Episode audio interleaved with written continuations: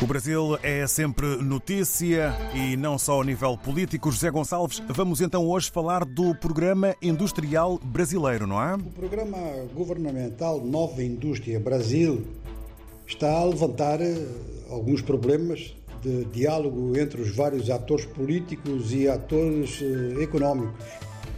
Os atores políticos e económicos divergem em relação ao montante da intervenção federal, portanto, do dinheiro público, e à capacidade atual do Banco Nacional de Desenvolvimento Económico e Social. Os que defendem a reindustrialização do Brasil com grande apoio público, porque o privado sozinho não está a fazer, dizem que este montante é um montante razoável. Dá o equivalente em dólares a 60 mil milhões. É claro que o argumento contrário a este é que o objetivo do Ministro da Fazenda, Fernando Haddad, de zerar completamente o déficit público em 2024, com uma despesa deste calibre, é um objetivo que não será alcançado.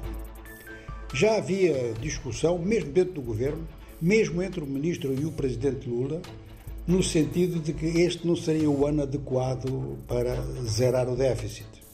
Bom, anos adequados para zerar o déficit, isto já é coisa para discutir. Há quem diga que qualquer ano é bom para zerar o déficit, enquanto que outros dizem que um déficit sob controle ajuda a desenvolver o país.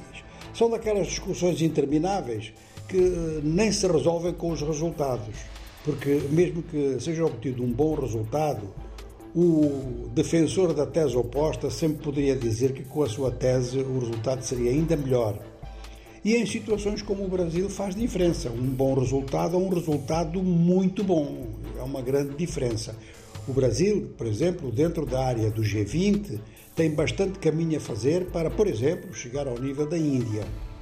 Então, o Brasil é um daqueles países que sofreu um processo de desindustrialização.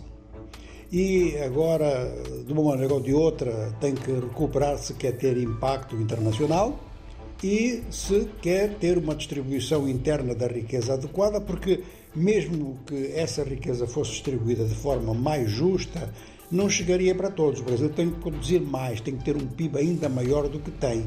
Não pode ser só a oitava economia do mundo, tem que ser para aí a quinta, algo assim, em função da sua dimensão geográfica, demográfica e do seu potencial em recursos. De maneira que a questão agora a partir de um certo momento, a partir do momento em que a calma crítica sobre déficit, sobre se provoca déficit ou se não provoca déficit e quais são os efeitos disso, a partir daí vai ser muito importante discutir para onde é que se deve estimular mais a ida do investimento, tanto o investimento público quanto aquilo que o investimento público pode induzir no privado. O que tudo indica é que, e isto foi acautelado no programa, Uh, o agrobusiness tem que ser incluído nos processos de industrialização, porque já não há aquela diferença entre a agricultura e a indústria que havia. A agricultura, sobretudo de grandes exportadores, como é o caso do Brasil, está altamente industrializada, precisa de inputs industriais o tempo todo. Alguns o Brasil não tem, portanto seria para aí uma orientação. E a outra para as inovações tecnológicas, que aumentam, mas aumentam muito a produtividade, e o Brasil precisa desse aumento de produtividade.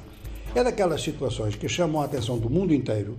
Este programa, por exemplo, está a ser comentado uh, a vários níveis uh, pela Bloomberg e está a ser observado por grandes parceiros do Brasil, inclusive os Estados Unidos e a China. Em foco a economia no Brasil, nesta edição da Economia dos Nossos Dias.